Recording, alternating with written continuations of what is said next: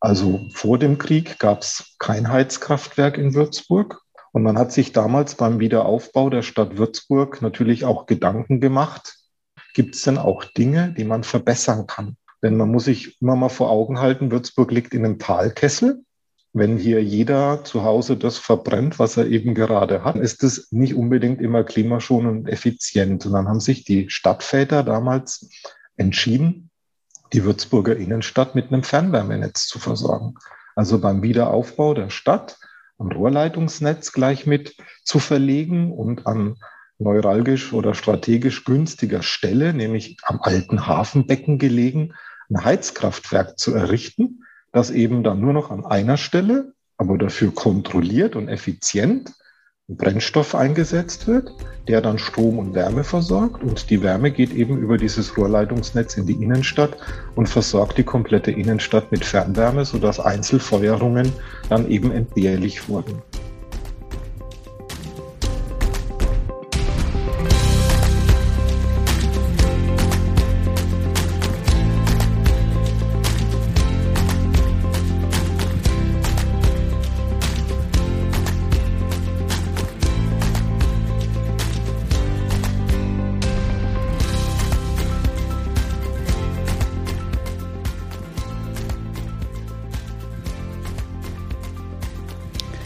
Hallo und herzlich willkommen zum Podcast Würzburger Wissen. Sie erfahren hier alles rund um Themen der Digitalisierung in Würzburg. Gastgeber des Podcasts ist die Würzburg AG, deren Ziel es ist, Würzburgs Stärken, Bildung, Innovation und Lebensqualität ins Bewusstsein der Öffentlichkeit zu bringen. Durch die Gespräche darf ich Sie führen, Monika Schaub. Hallo. In dieser Folge gibt es für Sie spannende Einblicke in die Energieversorgung in Würzburg. Wie arbeitet das Heizkraftwerk, um Strom und Wärme für die Bürgerinnen und Bürger zur Verfügung zu stellen? Und wie spielt hier ein virtuelles Kraftwerk mit ein? Hierzu hören Sie Armin Lewitz, den Leiter des Heizkraftwerkes. Also Herr Lewitz, ähm, ich möchte Sie erstmal ganz herzlich begrüßen zu unserem Podcast über die Energieversorgung. Ich freue mich sehr, dass Sie sich die Zeit nehmen, uns ein bisschen was zu erläutern. Und ich würde mal so anfangen. Es ist ja ein sehr besonderes ähm, Gebäude, in dem Sie arbeiten, also das Heizkraftwerk in der Würzburger Innenstadt. Ich finde sehr ansprechend gestaltete Mauern, hinter denen doch komplexe physikalische Abläufe stattfinden. Würden Sie bitte kurz mal in Ihren eigenen Worten erläutern, unseren Zuhörerinnen und Zuhörern, was das für Abläufe sind und was das Heizkraftwerk für Würzburg in Würzburg leistet? Ja, sehr gerne. Also auch von meiner Seite vielen Dank für die Gelegenheit, uns hier vorzustellen für die Würzburger Bürger. Ähm, klingt ja schon mal gut, dass Sie mit dem äußeren Erscheinungsbild beim Heizkraftwerk Würzburg beginnen.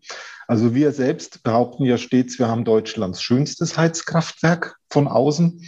Liegt nicht zuletzt keine anderen, auch, aber ja, aber glauben Sie es mir, ja. liegt zuletzt auch daran, dass wir hier seit 2006 ja in enger Zusammenarbeit mit einem Architekturbüro gearbeitet haben, um das Kraftwerk auch auf Wunsch und Forderung der Stadt Würzburg dem städtischen Erscheinungsbild stärker anzupassen, dass sich eben das Kraftwerk mehr integriert, nicht als störender Faktor gilt, sondern sich eben auch architektonisch ins Stadtbild integriert.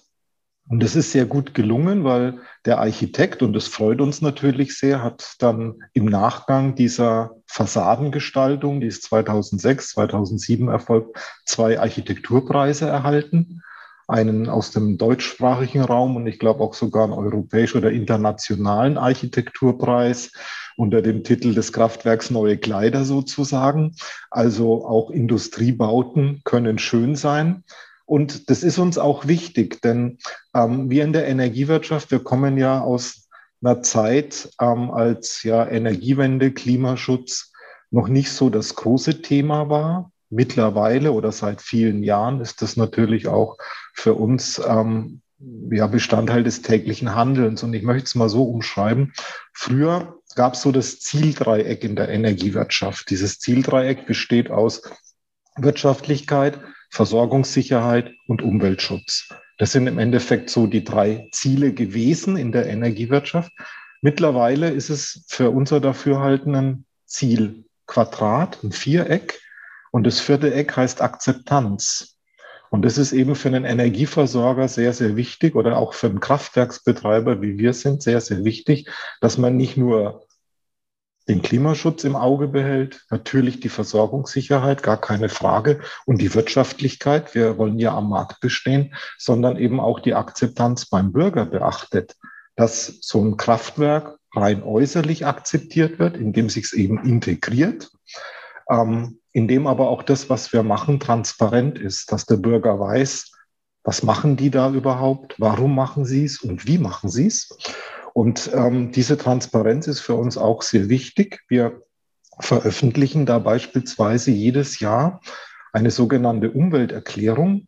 Das ist ein sehr umfangreiches Dokument. Das wird im Internet in einem ganz bestimmten Umweltmanagementregister auf europäischer Ebene veröffentlicht. Ist für jedermann zugänglich. Und Erklärung heißt in dem Fall tatsächlich, wir präsentieren uns dort ähm, stellen auch die Betriebsdaten, die Anlagentechnik, Verbräuche, Emissionen, Entwicklungen, Umweltziele, Vorhaben, unsere Umweltpolitik und dergleichen alles im Detail vor und kommentieren das, um eben dem interessierten Bürger, ganz egal, ob jetzt in Würzburg, natürlich denen besonders, aber ganz egal, wo auf der Welt, zu präsentieren und zu erklären, warum gibt's uns und was machen wir und warum machen wir es. Und im Speziellen ist es eben so, dass wir, oder sagen wir es mal so, diesen Kraftwerkstandort, den gibt es seit 1954. Also vor dem Krieg gab es kein Heizkraftwerk in Würzburg, gab es auch kein Fernwärmenetz in Würzburg.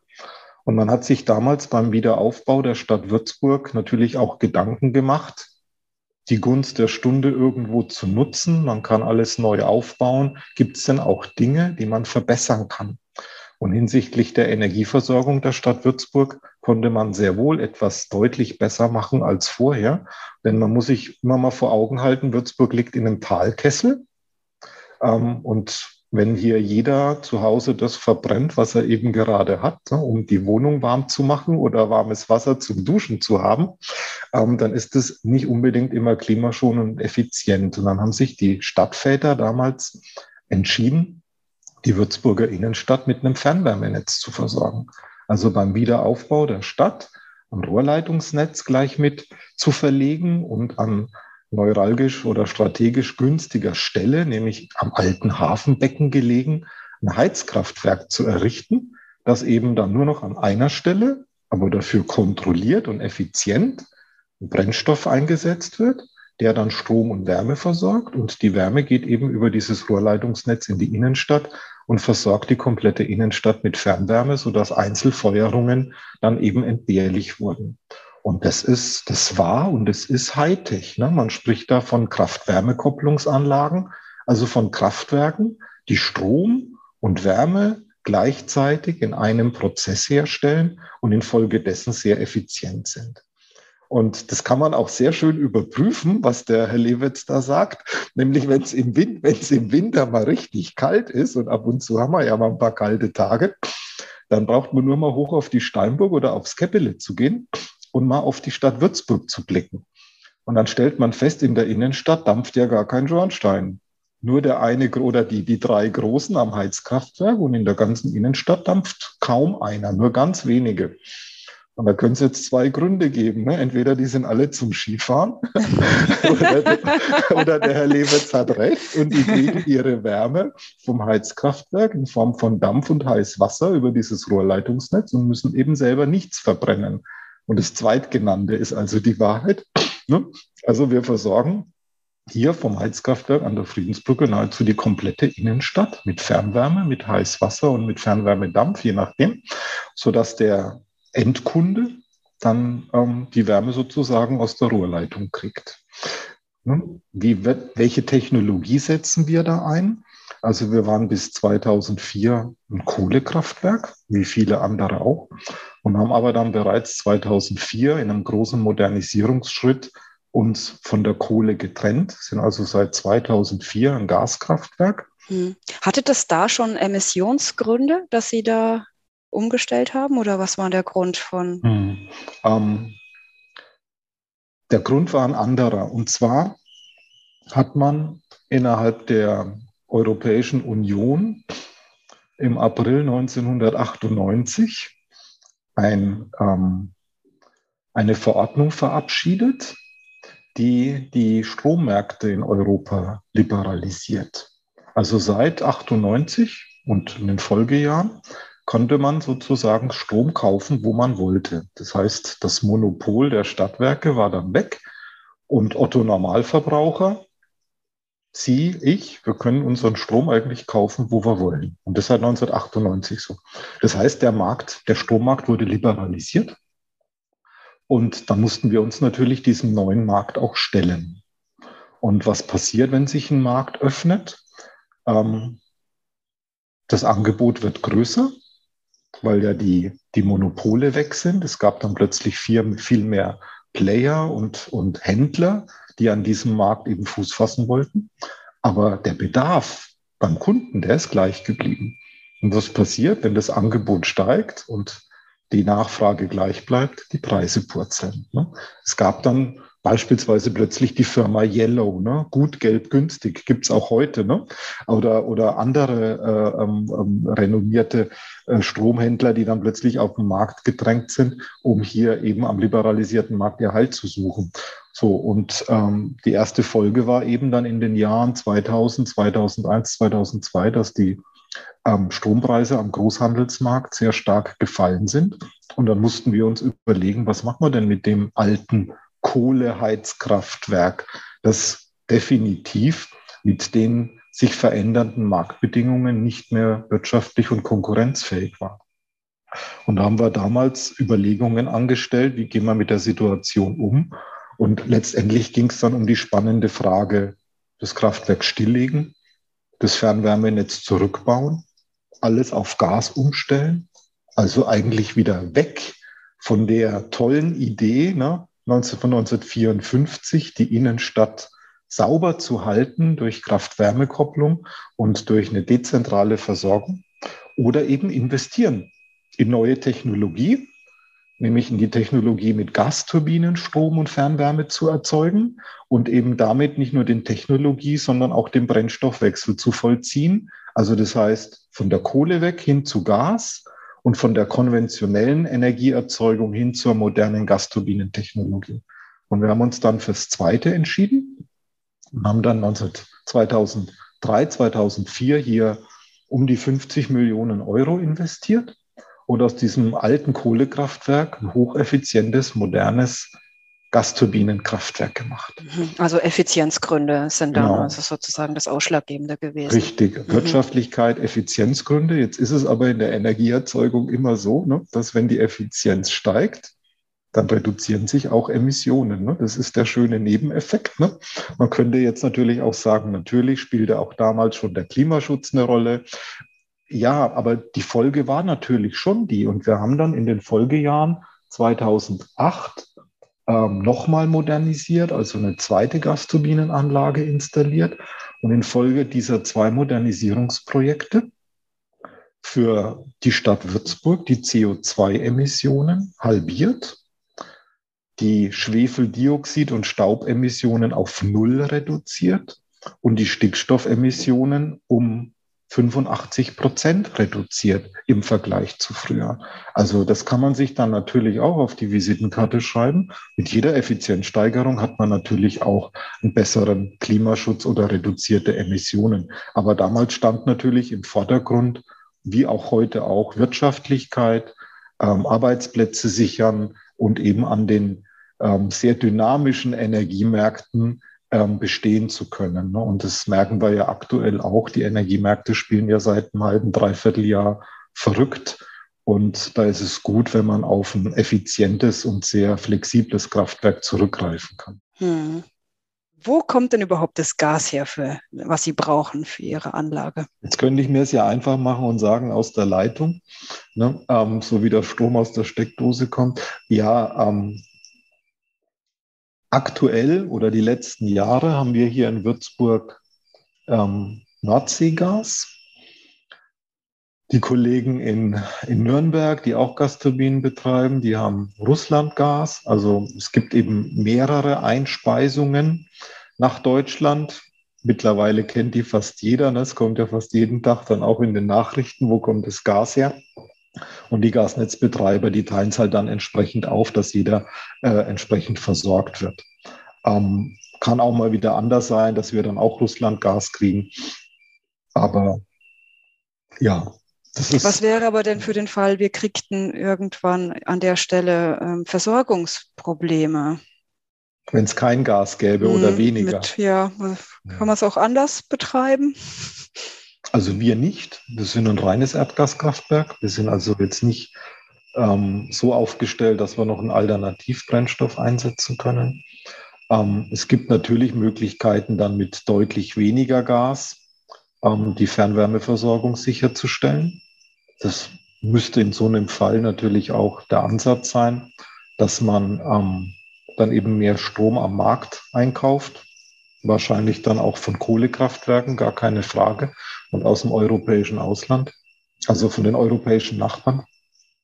Und die, äh, den Erdgasverbrauch im Heizkraftwerk eben dann ausnahmslos oder in erster Linie der Fernwärmeversorgung verwendet für die Würzburger Innenstadt und dann in Summe schon deutlich Gas einspart im Vergleich zu jetzt. Ähm, das muss man dann aber sehen, wie sich entwickelt. Also ich wünsche es mir nicht, aber auszuschließen ist es ja aktuell auch nicht. Aber auch da wird es dann Möglichkeiten geben. Und in Deutschland gibt es Gasspeicher. Ähm, man spricht sich ja die letzten Wochen auch mit den ähm, Nachbarstaaten ab hinsichtlich der Umlenkung von Erdgasströmen, also dann eben mehr noch aus ähm, Nordeuropa kommend oder auch aus Frankreich kommend. Wir haben Gott sei Dank die Sommermonate vor der Nase, wo ja dann der Wärmebedarf auch noch mal niedriger ist. Aber bei all den Diskussionen blickt man doch dann mehr oder wir schon zum kommenden Winterhalbjahr, wie denn dann da die Gasversorgung sichergestellt ist, um dann eben auch sicher über den Winter zu kommen. Hm. Ja. Werden wir sehen. Ne? Genau, da gilt es halt einfach abzuwarten und im Vorfeld die möglichen Szenarien zu diskutieren. Kann man die eigentlich irgendwo sehen, diese Gasleitungen? Sind die oder laufen die unterirdisch durch? Das ist alles erdverlegt. Nee, nee, wenn Sie, wenn Sie mal durch irgendwelche Städte fahren, so im Ruhrgebiet oder auch in den neuen Bundesländern, wo sie dann die, die, die Rohre so entlang der Straße verlaufen sehen, das sind oft Fernwärmeleitungen. Dampf- oder Heißwasserleitungen. Hm. Die dann Aber die in Würzburg also alle unterirdisch. In Würzburg ist alles unterirdisch. Mhm. Also haben Sie sozusagen durch die Modernisierung, durch den Einbau neuer Anlagen und die Umstellung auf Gas das Kraftwerk effizienter gestaltet und damit dann die Emissionen reduziert. Also die Emissionsreduktion genau. hat sich durch den technologischen Wandel ergeben. Genau, durch den Technologiewechsel ja. und durch den Brennstoffwechsel. Ja, weil das sind ja wirklich beeindruckende Zahlen, wenn man auf der Homepage sieht, wie sich das ähm, in den letzten Jahrzehnten runter reduziert hat. Genau, also definitiv. Und jetzt die letzten drei Jahre haben wir ja wieder modernisiert. Also wir haben sozusagen die Anlagentechnik, die wir 2004, also vor 18 Jahren eingebaut haben, jetzt wieder erneuert in einem dritten Modernisierungsschritt, der die Effizienz noch einmal deutlich steigert. Eben nicht zuletzt auch durch den eingebauten Wärmespeicher, der jetzt ja auch mittlerweile sichtbar ist. Der guckt ja oben raus. Und dieser Wärmespeicher, der hat eben folgenden Zweck. Ähm, ich hatte ja eingangs erwähnt, dass wir nach dem Prinzip der Kraft-Wärme-Kopplung Energie erzeugen. Ich möchte das mal ganz kurz erklären, was sich dahinter verbirgt. Ähm, Ausgangsgröße ist letztendlich die Gasturbine. Man muss sich so eine Gasturbine vorstellen wie ein Flugtriebwerk, wenn man in den Urlaub fliegt nach Mallorca oder so von der wo. Größe her oder noch genau, größer. Ja, eigentlich sogar noch größer. Ja, was hat Aber die so für einen Durchmesser, wenn man sich mal das vorstellen äh, will? Ja, also da können Sie sich reinstellen, der Innendurchmesser, der sind so dreieinhalb, vier Meter. Okay, also, also schon, ein größerer schon, Raum. Ja, genau, schon ein größeres Düsentriebwerk. Ähm, ja, für dieses Düsentriebwerk wird Luft angesaugt. Wir saugen hier Umgebungsluft an. Diese Umgebungsluft, die wird dann gefiltert was ist in der Außenluft so drin? Insekten, Stäube, Pollen, alles Mögliche. Das will man ja nicht im Düsentriebwerk haben. Also wird über ein mehrstufiges Filtersystem die Luft gereinigt. Diese gereinigte Luft geht dann bei dem Düsentriebwerk zuerst in einen Verdichter. Das heißt, die Luft wird verdichtet auf circa 25 Bar Druck. Im Autoreifen haben sie so drei Bar. Wir haben dann 25 Bar. Diese 25 Bar verdichtete Luft geht dann in eine Brennkammer, es wird Erdgas beigemischt und das Ganze wird zum Zünden gebracht. Ja. So, jetzt muss man sich vorstellen, wenn wir jetzt aus dem Fenster gucken, die Sonne scheint, wir haben vielleicht so 10, 15 Grad Außentemperatur. Wir saugen also Luft an mit 15 Grad, komprimieren die auf 25 Bar, dann wird die Luft natürlich ein bisschen wärmer, dann vielleicht 100 Grad. Dann kommt Erdgas dazu, das Ganze wird gezündet und plötzlich haben wir 1000 Grad in der Brennkammer. Und was passiert mit der Luft, wenn sie plötzlich von 100 Grad auf 1000 Grad erwärmt wird? Die dehnt sich im Volumen aus. Heiße Luft hat ein größeres spezifisches Volumen.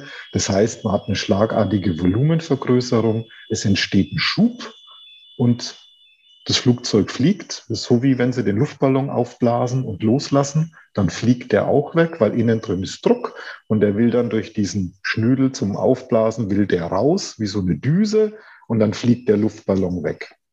Klingt wir, aber laut, aber bei Ihnen ist es ja gar nicht laut. Ja, hm. es ist deswegen nicht laut. Das Kraftwerk ist eigentlich kaum wahrnehmbar, weil wir natürlich sehr hohe Auflagen haben zum technischen Schallschutz durch die Lage in der Innenstadt. Also ähm, ich behaupte immer, wenn man mal wirklich Samstagabend durch die Kneipen zieht und ähm, ist noch aufnahmefähig und nähert sich dem Kraftwerk vielleicht so um zwei, halb drei, drei Uhr, wenn auch kein Individualverkehr mehr ist, hören Sie es erst, wenn Sie am Zaun stehen. Okay, also, also richtig kaum, dicke Wände haben Sie da. Ja, ja, also und dicke Schalldämpfer halt dann überall an den Öffnungen, genau. Hm. Aber vielleicht zurück zur Technologie. Ja. So, und dieser, dieser Impuls, dieser heiße äh, Luftstrom, den leiten wir auf, wir sprechen da von Turbinenstufen. Man muss sich das vorstellen, wie viele aneinandergereihte Windkrafträder, die dann dadurch angeblasen werden. Die drehen sich, treiben einen Generator an und der Generator erzeugt Strom. Und verlassen tun diese heißen Abgase die Gasturbine mit circa noch 500 Grad. Und jetzt muss man sich vorstellen, wir saugen für die Gasturbinen so circa 100 Kubikmeter Luft pro Sekunde an. Ordentlich. 100 Kubikmeter Luft pro Sekunde. Und 100 Kubikmeter Luft mit 500 Grad, das bläst man ja nicht zum Kamin raus. Das wäre ja ein Frevel. Also was macht man? Man nimmt diesen Abgasstrom der Gasturbine, der eben noch sehr warm ist, leitet den aus einer Kesselanlage. Und die Kesselanlage nimmt aus dem Abgasstrom die Wärme und macht aus Wasser Dampf. Und diesen Dampf leitet man auf eine Dampfturbine, die erzeugt dann wiederum Strom. Und der Dampf, der vorne bei der Dampfturbine reingeht und sich dann in der Dampfturbine entspannt, der muss ja hinten wieder raus. Und der Dampf, der hinten rausgeht bei der Dampfturbine, der hat noch so circa drei, dreieinhalb Bar, 180 Grad, ist also energetisch schon sehr stark ausgenutzt. Aber mit dreieinhalb Bar und 180 Grad ist der noch super geeignet, um ein Fernwärmenetz zu versorgen. Mhm. Das heißt also Moment, also, ich muss nochmal zwischenfragen. Das heißt, es mhm. wird zweimal Strom erzeugt an zwei genau, Stellen hintereinander. In der Gasturbine und in mhm. der Dampfturbine. Also Zweifachnutzung und dann kommt das, und den Teil verstehe ich nicht. Jetzt kommen wir zum Fernwärmenetz. Ja. Wie wird das weitergeleitet? Wenn Sie jetzt also sagen, das ist 54 gebaut, ich muss mir jetzt also vorstellen, dass Rohre verlegt wurden zu den Häusern und da geht jetzt der heiße Dampf rein, also wirklich der Dampf selbst? Mhm, genau. Also zu jedem Haus, zu jedem Kunden geht eine Leitung. Also es gehen dicke Leitungen in die Stadt und die verzweigen sich dann und verzweigen sich weiter. Es wird richtig engmaschig. Und der Kunde hat im Keller jetzt keine Heizung, sondern einen Wärmetauscher. Und in dem Wärmetauscher ist im Endeffekt dieser Heizwasserkreislauf vom Haus. Und um die Rohre herum geht der Dampf und gibt sozusagen als in den Wärmetauscher seine Energie an den Heizwasserkreislauf im Haus ab. Durch die Verteilung klingt es aber so, ähm, als ob so viel Verlust stattfinden würde. Nö, also das kann Leitungen, man sich gar nicht vorstellen. Die Leitungen sind isoliert, sind erdverlegt. Also die Leitungsverluste, die sind vielleicht so bei 10 Prozent in Summe. Das ist aber ein durchaus gängiger Wert. Und gibt es, äh, sagen wir mal, so eine Umkreisgrenze, wo es dann einfach nicht mehr geht, also wo man nicht mehr anschließen kann? So ist es hm, dann schon. Ja. Genau, weil ähm, bei einem Fernwärmedampfnetz ist ja letztendlich der Dampfdruck das Ausschlaggebende. Und irgendwann ist der Druck so abgebaut durch die Entfernung, durch die Verluste in der Rohrleitung, dass dann eben kein weiterer Transport mehr stattfindet. Also die hinten und kriegen dann keine Wärme mehr ab. Die hinten sozusagen. kriegen nichts mehr, genau. Mhm. Und so ist das Fernwärmenetz aktuell eben auch begrenzt. Es geht ähm, in die Zellerau, das geht ähm, bis in die nördliche Sanderau. Da ist dann so die Netzgrenze ähm, Ehehaltenhaus, Waffenfrankonia, Friedrich-Spee-Straße, so die Ecke. Es ist die komplette Innenstadt. Ähm, es geht raus bis zum Müllheizkraftwerk, das komplette Industriegebiet Ost, die ganzen Baumärkte, die Autohändler, die Justizvollzugsanstalt, Universität Hubland, die hängen also alle am Hubland Fernwärme. auch, hängt da noch mit dran. Genau, die Uni hängt auch mit dran. Also ja, okay, spannend. Aber ist es noch ausbaufähig? Also wenn man jetzt neue Wohngebiete erschließen würde, könnte man die da noch mit ranschließen? Wie Hubland ist ja jetzt ganz groß. Also solange äh, das sozusagen im bestehenden Netzgebiet ist, kann man natürlich verdichten. Weiter hinausgehend nicht, weil dann der Druck fehlt. Wir machen aber seit 2011 folgendes, dass wir das Fernwärmedampfnetz, das ja dann auch seit 1954 schon besteht, also in die Jahre gekommen ist, sukzessive erneuern und in dem Zug anstelle Dampf Heißwasser anbieten. Also das Fernwärmedampfnetz wird Jahr für Jahr sukzessive auf Heißwasser umgerüstet, hat mehrere Vorteile. Das Heißwasser kann ich speichern. Jetzt komme ich nämlich dann wieder zu dem Wärmespeicher. Heißwasser kann ich mit Pumpen noch viel, viel weiter transportieren. Da kann ich also mein Fernwärmenetz erweitern. Und auch die Instandhaltungskosten für so ein Fernwärmenetz sind mit Heißwasser deutlich günstiger. Also die Stadtwerke und vor allem die Kolleginnen und Kollegen vom, von der Netzgesellschaft sind eben seit zehn Jahren dabei, sukzessive Stadtteil für Stadtteil, Straßenzug für Straßenzug dieses Fernwärmedampfnetz zu einem Heißwassernetz zu machen. Wie sieht es aus auf Baustellen, dass wenn ich jetzt mal durch die Würzburger Innenstadt gehe, wie kann ich das sehen, dass, äh, dass da jetzt diese neuen äh, Leitungen verlegt werden? oh, ich glaube aktuell erkennen? Bahnhofstraße, Textorstraße, Ludwigstraße sind, meine ich, solche Baustellen. Das ist halt äh, Rohrbau, ne? Tiefbau, da wird die Straße aufgerissen und es werden Leitungen verlegt und wieder zugemacht. Man hält den Verkehr auf, aber. Und in der Zeit ist natürlich auch keine, ähm, keine Wärmezufuhr dann in dem Haus.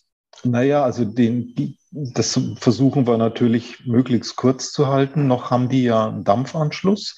Und das heißt, Wassernetz wird dann eben parallel gebaut und dann gibt es halt ein paar Tage lang irgendwie einen Umschluss von Dampf auf Heißwasser, sodass die Unterbrechung beim Kunden möglichst kurz gehalten wird. Und wann sind Sie ganz und gar fertig mit der Umrüstung? Was haben Sie da geplant? Ähm, ja, also das wird schon noch zehn Jahre dauern circa. Ähm, weil es halt doch ein sehr schwieriges Unterfangen ist, gerade in der Innenstadt. Man stimmt sich dann da auch immer mit der Stadt Würzburg ab. In welchem Straßenzug kann man es machen? Hat vielleicht auch die Stadt da irgendwelche Arbeiten geplant? Dass nicht erst wir die Straße aufbuddeln und wieder zumachen und ein Jahr später kommt dann der nächste, dass eben diese Arbeiten abgestimmt sind. Mhm. Insgesamt habe ich gelesen, dass Sie auf die Art und Weise stimmt, dass also 26 Prozent des Heizbedarfs in Würzburg decken. Genau, genau. Also, also wird es dann 26, auch erhöht? Genau, genau. Soll erhöht werden. Ähm, diese, die Fernwärme aus so einer hocheffizienten Erdgaskraftwerksanlage, wie wir es betreiben, hat sehr wohl ähm, auch Klimaschutzvorteile. Ähm, die Erzeugung in Kraft-Wärme-Kopplung, also die gleichzeitige Erzeugung von Strom und Fernwärme, spart definitiv Emissionen ein im Vergleich zu einer getrennten Strom- und Wärmeerzeugung. Deswegen macht man es ja. Wir sprechen da in Würzburg von rund 20 Prozent. Primärenergieeinsparung, dadurch, dass wir eben Strom und Wärme im Kopplungsprozess erzeugen. Und ähm, wir sehen uns da sehr wohl als ja, Übergangs- oder Brückentechnologie für die nächsten 15, 20 Jahre eben bis hin dann zu zunehmender Fernwärme auch aus erneuerbaren Energien. Spannend, ja, wirklich toll. Und erzählen Sie noch mal zu dem Wärmespeicher. Also das kann man sich ja gar nicht vorstellen. Was passiert da genau? Mhm. Wenn wir von Kraft-Wärme-Kopplung sprechen, dann ist es ja so, dass wir Strom und Wärme in einem Prozess herstellen. Also das bedeutet? Den beschriebenen von Ihnen. Genau. wenn, ich jetzt, wenn ich jetzt beispielsweise im Sommer viel Strom erzeugen will, dann muss ich ja mit der Wärme irgendwo hin. Ja, ich dachte, ja? Sie machen dann Urlaub. Genau, das wäre schön. Gibt es aber auch leider keinen Strom oder nur den Strom. Lass mal die Vorstufe weg. Hitze brauchen wir ja dann nicht, oder? Nee, genau. So da gibt es eben zwei Möglichkeiten. Entweder wird dann dieser Abdampf aus der Turbine, der normalerweise ins Fernwärmenetz ging, kondensiert. Deswegen liegen ja solche Kraftwerke auch oft an Flüssen ne? und die Energie wird dann vernichtet. Das machen wir auch, klar, keine Frage. Oder eben ähm, man speichert diese Wärme irgendwo ein vernichtet sie nicht und verwendet sie eben zeitversetzt, weil der Speicher dann diese starre Kopplung, diese starre Kraft-Wärme-Kopplung, nämlich die zeitgleiche Erzeugung von Strom und Wärme ja irgendwo entkoppelt. Ich kann ja dann auch Strom erzeugen mit Wärme in Zeiten, wo der Wärmebedarf gering ist und speichere die überschüssige Wärme einfach im Wärmespeicher ein. Und wenn ich dann ein paar Stunden später oder beispielsweise nachts meine Stromproduktion drossel, also stark zurücknehmen, weil ich den Strom am Markt viel günstiger einkaufen kann. Dann ersetze ich die fehlende Wärme, indem ich die Wärme aus dem Speicher wieder entnehme. Ah ja, wie lange können Sie die nämlich da drin lassen? Wie, wie lange im besten Fall würde es da drin warm bleiben in diesem Speicher? Also der Speicher ähm, kann ja nur heiß Wasser als Fernwärme speichern. Dampf können Sie nicht speichern. Der ist ganz dick isoliert. Da sind äh, 50 Zentimeter, also ein halber Meter Isolierwolle außenrum. Also so schnell kühlt das Heißwasser in dem Speicher nicht ab. Aber der Speicher, der dient jetzt auch nicht als Wochenspeicher oder Monats- oder Saisonspeicher, sondern das ist quasi wie ein Tagesspeicher. Also der ist tagtäglich im Einsatz, wird nahezu alle ein bis zwei Tage einmal entleert und wieder befüllt, um letztendlich den Betrieb des Kraftwerks in Betriebspunkten mit schlechtem Wirkungsgrad zu vermeiden. Und der Speicher ist wie so ein Puffer, der homogenisiert es. Und wir können uns dann viel stärker am Strommarkt orientieren und auch viel mehr Wert auf Effizienz legen, weil wir den Wärmebedarf nicht just in time, so wie es der Kunde braucht, erzeugen müssen, sondern mit dem Speicher die Möglichkeit haben, eben überschüssige Wärme zwischenzuspeichern oder fehlende Wärme aus dem Speicher zu entnehmen. Mhm. Klingt noch viel Organisation an der Stelle. Ja.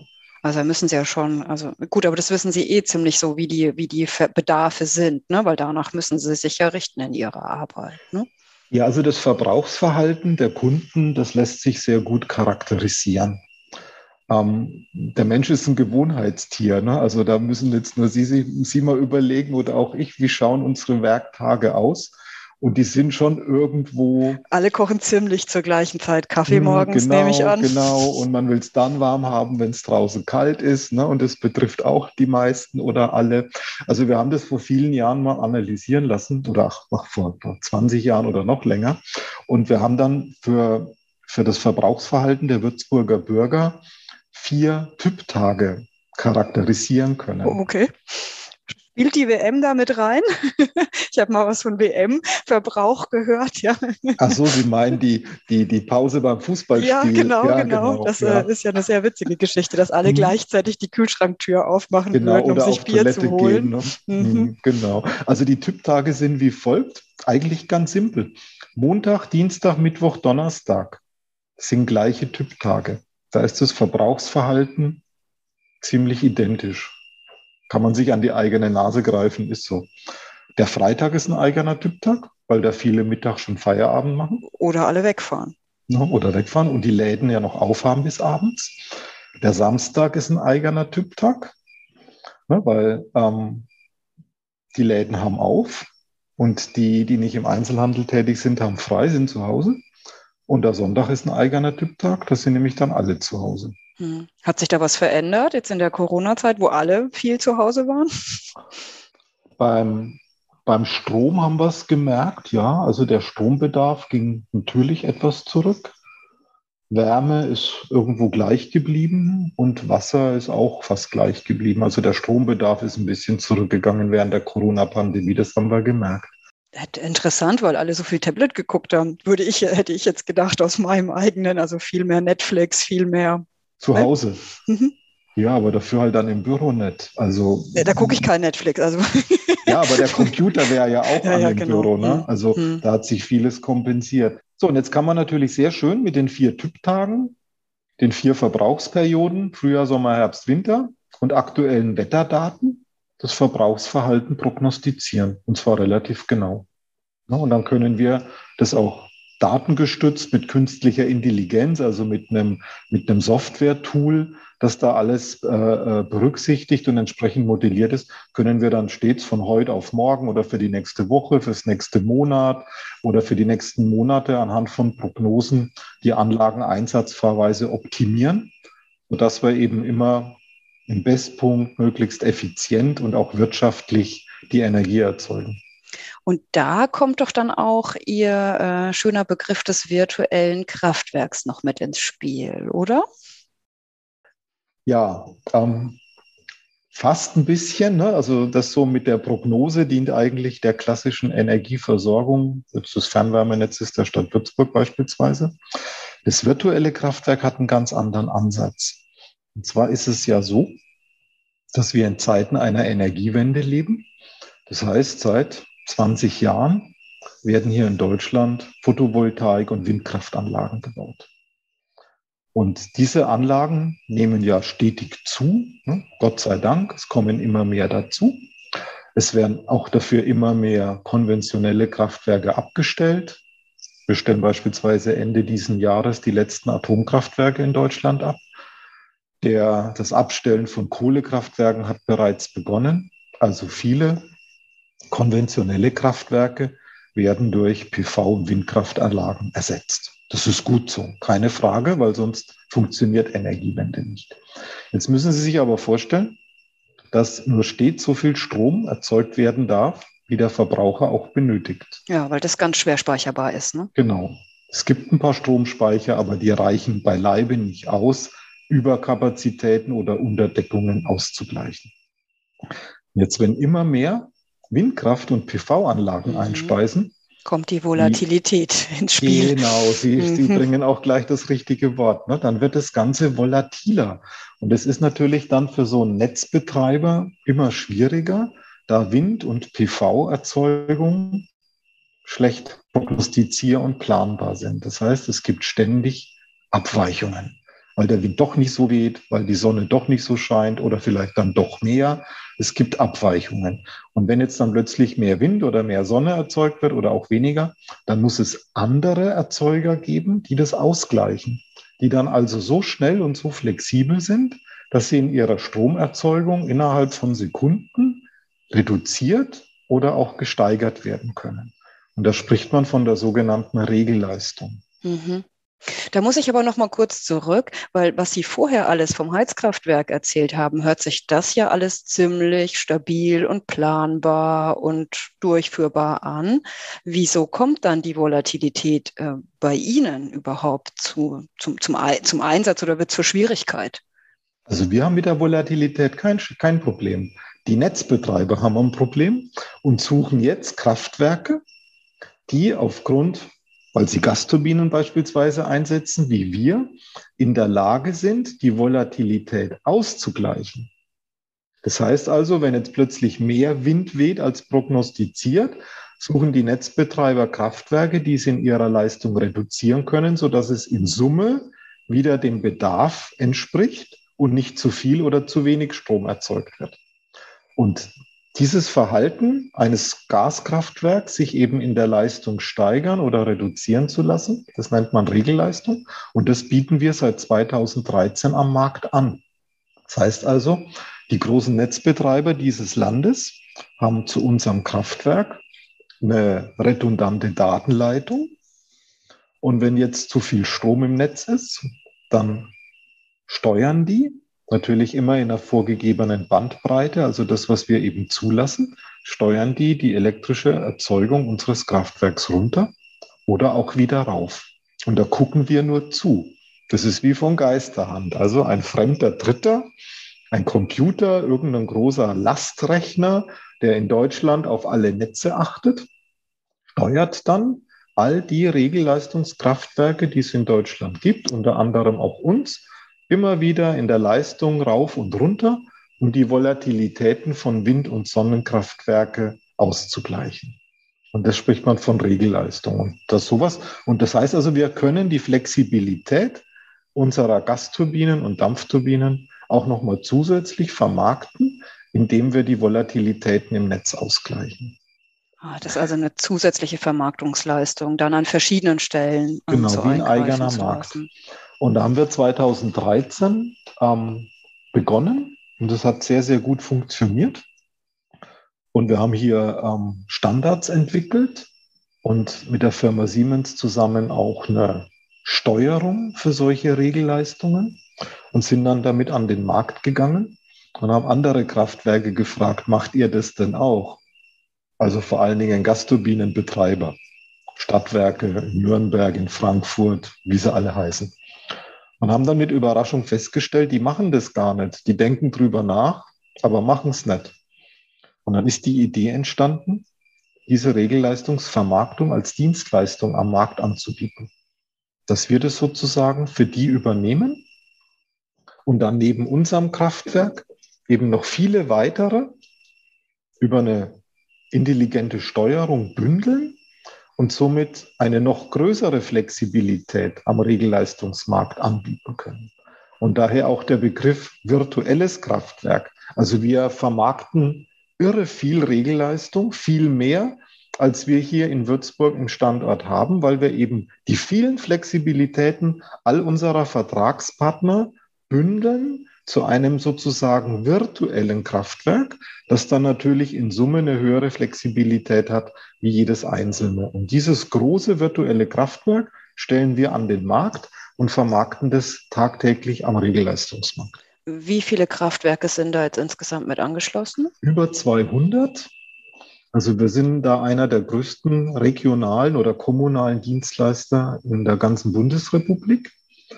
Wir haben sozusagen ja bundesweit Vertragspartner von kleinen Biogasmotoren bis hin zu großen Stromspeichern, zu großen Batterien oder auch großen Gasturbinen, Laufwasserkraftwerken, also alles Mögliche, was irgendwie Strom erzeugt, bündeln wir in unserem Regelleistungspool, so nennen wir den, zu diesem virtuellen Gebilde, das dann Flexibilität vermarktet. Und, und, was also auch, damit ich das auch nochmal verstehe, nehmen wir jetzt so eine kleine Biogasanlage, haben Sie jetzt ja gesagt, also was, was kleineres. Es wird dann sozusagen über Sie mit eingesteuert oder auch ausgesteuert. Ja. Da möchte ich bitte noch eine Sache dazu wissen. Wenn mhm. jetzt so ein kleiner Biogasbetreiber ein- und ausgeschaltet wird, hat der ja selber dann gar keine Planungssicherheit mehr, oder? Mhm. Den schalten wir ja nicht ein und aus, sondern auch der Biogasbetreiber gibt uns letztendlich eine Bandbreite. Ah, okay. Also das ist jetzt der, nicht so alles von Geisterhand und. Nö, der gibt uns eine Bandbreite vor, indem er eben sagt, Mensch, mein Gasmotor, den möchte ich zwischen 80 und 100 Prozent Last betreiben. Und diese 20 Prozent Flexibilität, die könnt ihr vermarkten. Und dann geben wir diese 20 Prozent Flexibilität für diese Anlage mit in das Optimierungstool. Von dem anderen sind es vielleicht 30 Prozent, vom nächsten nur 10 Prozent, von der Gasturbine so und so viel, von einem Stromspeicher 100 Prozent. Und, ähm, und diese Poolsteuerung, die bündelt es und bringt es dann auch in einer entsprechenden Reihenfolge, dass das Ganze sich eben äh, sicher ist, dass man auch Reserven hat und eben in Summe als Flexibilität vermarktet werden kann. Jetzt nehmen ja viele so Solarpanels zu, auch im privaten Bereich. Könnte ich jetzt mir eine Solarpanel kaufen und bei Ihnen ins virtuelle Kraftwerk mit einspeisen? So als ähm, Nebeneinnahmequelle. Ja, Hilfestellung eine, für Sie. Ja, ja, das ist eine, das ist eine gute Frage. Also ähm, mit Windkraftanlagen hat man es schon mal probiert im Regelleistungsmarkt. Mit PV-Anlagen ist es dann schon ein bisschen schwierig. Und, und ich sage es mal so, man will ja eigentlich den erneuerbaren Strom auch im Netz haben und eigentlich eher mit den konventionellen abregeln ähm, und, und weniger die Erneuerbaren abregeln. Also ich, der, der, ich sage mal, rein theoretisch ist es sicherlich sinnvoll, aber meiner Meinung nach jetzt nicht die richtige Reihenfolge, sondern man will ja mit, mit, unseren, mit unserem virtuellen Kraftwerk gerade die Volatilität der Erneuerbaren ausgleichen, um die ja vollständig mit all dem, was sie produzieren, auch am Markt und im Netz zu haben. Hm. Ja, also den Trend verstehe ich aber insgesamt ehrlich gesagt gar nicht, warum jetzt so viele Leute sich da jetzt noch extra solche Anlagen dann zu Hause, wie, wie sehen Sie das dann als äh, am, am, näher am Strom, möchte ich es mal sagen? Naja, also zum Gelingen der Energiewende müssen halt alle beitragen. Ne? Und wenn man, ähm, wenn man die Möglichkeit hat, sich eben zu Hause ähm, für Solarthermie, für Wärme und auch für Strom ähm, solche Panels auf die Garage oder aufs Hausdach montieren zu lassen, dann halte ich das schon für richtig. Weil ähm, der Mix und die Kleinteiligkeit macht es dann auch. Und ähm, erhöht es nicht insgesamt die ja, Volatilität noch mehr, je mehr Leute, ja, ja und ja. das könnte doch dann schon zu so Ausgleichsproblematiken führen, oder? Ja, tut es ja auch. Ne? Wenn Sie über Land fahren, dann stellen Sie ja manchmal fest, Mensch, der Wind weht, aber warum drehen sich denn die Windkraftanlagen ja. nicht, die ich da gerade vor der Nase habe? Dann sind zu viele im Einsatz. Weil die abgeregelt sind, weil dann einfach zu viele im Einsatz sind. Das ist richtig, genau. Ja gut, und so ist es dann mit Sonne natürlich das Gleiche, wenn sie dann mal scheint. Ne? Hm. Ja, auch, also auch da gibt es dann ähm, sicherlich auch Abregelungen, wenn es dann zu viel wird. Hm. Insgesamt ein wirklich unglaublich spannendes Thema, in dem Sie da unterwegs sind. Also ich finde das äh, unglaublich interessant und ähm, auf, an vielen Stellen auch ähm, komplex einfach ähm, herausforderndes Thema. Sie haben, ähm, Sie bieten aber auch Führungen an im Heizkraftwerk, oder für Menschen, die sich jetzt noch mehr interessieren? Wir bieten auch Führungen wieder an. Ähm, aktuell noch nicht, das muss ich gleich ein bisschen einschränken. Wir sind noch am Ende sozusagen der, der aktuellen Modernisierungsphase ähm, und werden das dann, sobald es wieder möglich ist, auch entsprechend kommunizieren. Wir äh, machen sowas sehr gerne für interessierte Gruppen. Das entspricht auch unserem Selbstverständnis. Ich hatte es ja eingangs erwähnt mit Transparenz und Akzeptanz. Und wenn man sich dafür interessiert, dann öffnen wir natürlich gern die Türen und Tore und zeigen dann auch, wie es ausschaut und, und erklären auch dann noch weitere technische Details. Ähm, worauf ich schon mal hinweisen kann, wir planen für den 31. Juli diesen Jahres einen Tag der offenen Tür im Rahmen des Familientags des Würzburger Hafensommers. Da passt es ganz gut zusammen. Ich hoffe, ich hoffe, das klappt auch. Ähm, dass uns da nicht die, die Corona-Pandemie noch irgendwie reinspuckt oder irgendwas anderes. Der letzte Tag der offenen Tür war 2018. Insofern wird es mal wieder Zeit, dann auch den Bürgern die neue modernisierte Anlage zu zeigen und eben auch den Wärmespeicher vorzustellen. Und dann wird es sicherlich auch äh, anschließend bei interessierten Gruppen die Möglichkeit geben, dass wir wieder Führungen halten. Ja, sehr schöner Hinweis. Ganz vielen lieben Dank. Und überhaupt möchte ich Ihnen sehr danken für das spannende Gespräch. Also es war unglaublich interessant. Ganz herzlichen Dank, dass Sie sich die Zeit genommen haben. Sehr gerne, Frau Schaub. Ich freue mich auch, dass wir die Gelegenheit dazu hatten.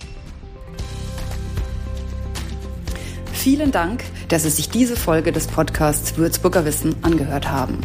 Falls Sie nun erst auf uns aufmerksam geworden sind, dann hören Sie doch gerne auch unsere Vorgängerfolgen an. Die Würzburg AG als Gastgeberin des Podcasts erreichen Sie zu Feedback, Fragen und Anregungen und gerne auch zum Mitmachen unter mail at würzburg-ag.de. Bis zum nächsten Mal.